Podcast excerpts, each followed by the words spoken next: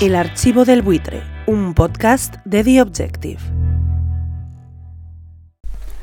Los siete asesinos que hay en las listas de H. Bildu renuncian. Dicen que no tomarán posesión como ediles si son electos. En un comunicado un tanto cursi publicado en Naid, la web de Gara, dicen que no quieren perjudicar al partido y que están siendo utilizados por rivales políticos. Culpar a rivales es un tanto extraño teniendo en cuenta que no fueron los rivales quienes propusieron las listas de Bildu y los que aceptaron formar parte de ellas tampoco y si no previeron aceptar las reacciones que podía causar su presencia en las listas, entonces el problema que tienen ellos y H. Bildu merecería otra catalogación.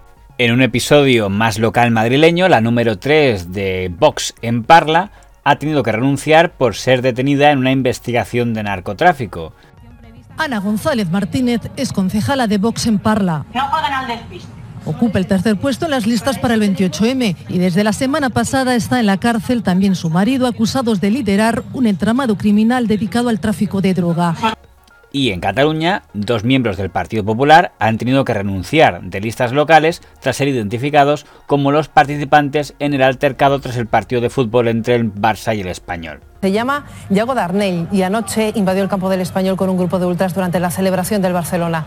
Después de identificarlo, ya ha renunciado a su puesto. Pero por aquello de tirar de archivo, ¿ha habido precedentes de abandonos o renuncias en listas antes de unas elecciones?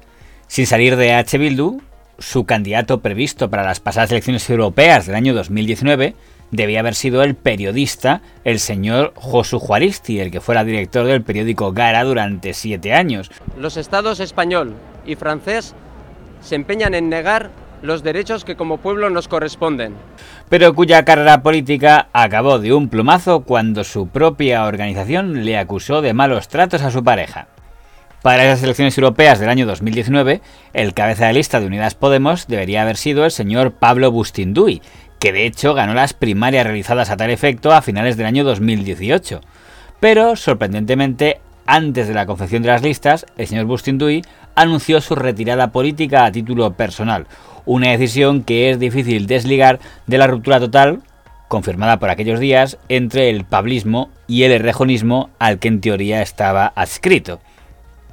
El señor Bustinduy ganó así descanso y evitar tener que volver a ir a la sexta a pelearse con el señor Inda, siempre dispuesto a mentar hasta a su madre. 6% de los bancos, son ellos los que no devuelven las, cuentas. ¿Sabes quién, no hay mucho ruido, ¿Sabes quién fue el responsable de que se llegase a esa situación dramática en las finanzas españolas, en, la banca, en las cajas españolas? El Partido Socialista que tú también conoces porque tu madre fue ministra del Partido Socialista y tu padre se benefició del Partido Socialista, fue director de Metro de Madrid y de Renfe. En el Partido Popular también se cayó alguien que figuraba en sus listas en las europeas del año 2019 y eso que estaba en un puesto de elección segura, el mencionado don Ángel Garrido, expresidente de Madrid, que en el último momento decidió dar el salto a Ciudadanos y obligar así a su partido a modificar la lista. Esta decisión está motivada por razones de convicción y por razones de principios, que creo que en la vida son muy importantes. Tengo la satisfacción de anunciarles hoy que el presidente Ángel Garrido se suma al equipo de Ciudadanos el salto a Ciudadanos fue casi un salto al vacío, dado que si el señor Garrido no hubiera dado ese paso, aún seguiría cobrando como eurodiputado en Estrasburgo, en lugar de estar en su casa. Pero, gracias a hacerlo, pudo vengarse del señor Pablo Casado, y le queda el consuelo de que la carrera política del señor Casado no fue mucho más larga que la suya. Otro escándalo célebre lo tuvo la lista del Partido Popular por sátiva de las elecciones municipales del año 2015, porque el cabeza de lista del PP era el presidente provincial valenciano, don Alfonso Rus, al que en plena campaña le sacaron unos audios donde se le escuchaba con tanto dinero en un coche.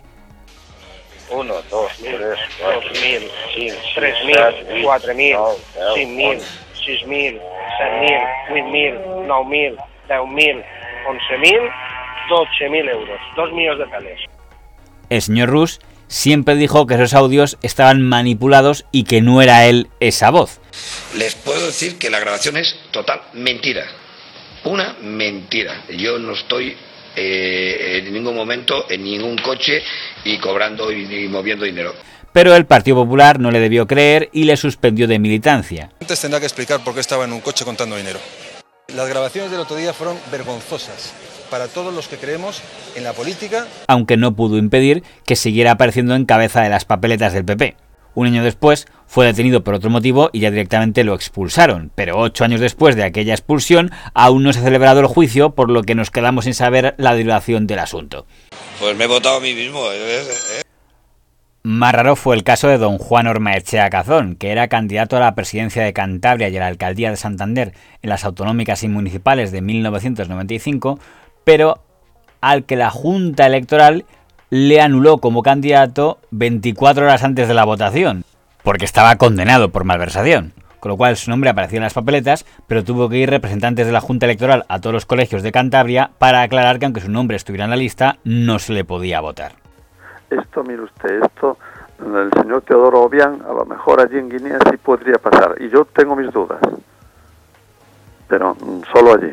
Y que a las 2 de la mañana es decir, ya pasado el plazo a las 12 de la noche, una Junta Central se ocupe obsesivamente de que si yo puedo votar o no votar o ser elegido o no ser elegible, es algo realmente inaudito. Quien en cambio no renunció fue la más polémica de las candidatas de alcaldías de Podemos del año 2019. Se trataba de la señora Pilar Baeza, condenada por el asesinato del que fuera su pareja, el señor Manuel López. Ya había cumplido su condena. Como suele ocurrir en los partidos que no son Bildu, llevar a una persona condenada por asesinato no es lo más normal. Y el señor Echenique, que por aquel entonces era secretario de organización de Podemos, fue el encargado de dar explicaciones a su manera, que era culpando a la víctima, el señor Manuel López. Respecto a la pregunta por, Ávila, mm, simplemente remarcar que hablamos de hechos que tuvieron lugar hace 35 años, que se refieren a una mujer que fue violada el problema de aquellas palabras del señor Echenique es que sus fuentes para acusar de crímenes al fallecido señor López debían ser las mismas que las de la señora Ana Pardo de Vera, porque el señor Manuel López nunca había sido condenado por violación. Afortunadamente para el difunto señor López tenía una familia dispuesta a recordarlo por la vía de los tribunales. En ningún caso a tu hermano se le condenó por violador y, había sentencia firme del Supremo. ¿De, dónde sale esa acusación que, bueno, sé que parte de, Pilar Baeza y que luego es amparada, digamos, por toda la, cúpula de, Podemos? En, la apelación al Supremo, porque ni siquiera en el juicio ni en ningún lado nunca se valoró esa supuesta violación que nunca existió y así quedó demostrado y así quedó en la sentencia ratificada. a nosotros, ¿qué nos ha supuesto estos dos años? Pues un palo constante, un dolor desgarrador, volver a revivir nuevamente eh, el asesinato de tu hermano. El juicio no fue solo al señor Echenique, sino también a otros dirigentes de Podemos que tras las palabras de este habían tuiteado la misma idea por escrito. Y lo que son las cosas, el Tribunal Supremo sentenció que podía perdonar la imprecisión del señor Echenique porque era en oral, pero no las que lo tuitearon porque era por escrito. Y por tanto el señor Echenique fue absuelto, mientras que los que tuitearon fueron condenados a indemnizar a la familia con 10.000 euros, demostrando que es más caro ser bocazas en Twitter que ante los micrófonos. Poco después de aquel pleito, el señor Echenique borró todo su historial de Twitter. No hace falta preguntar por qué. Pablo Echenique ha hecho borrón y cuenta nueva en su cuenta de Twitter. En esta ocasión ha borrado más de 6.000 mensajes y ha dejado solo 15. El archivo del buitre, un podcast de The Objective.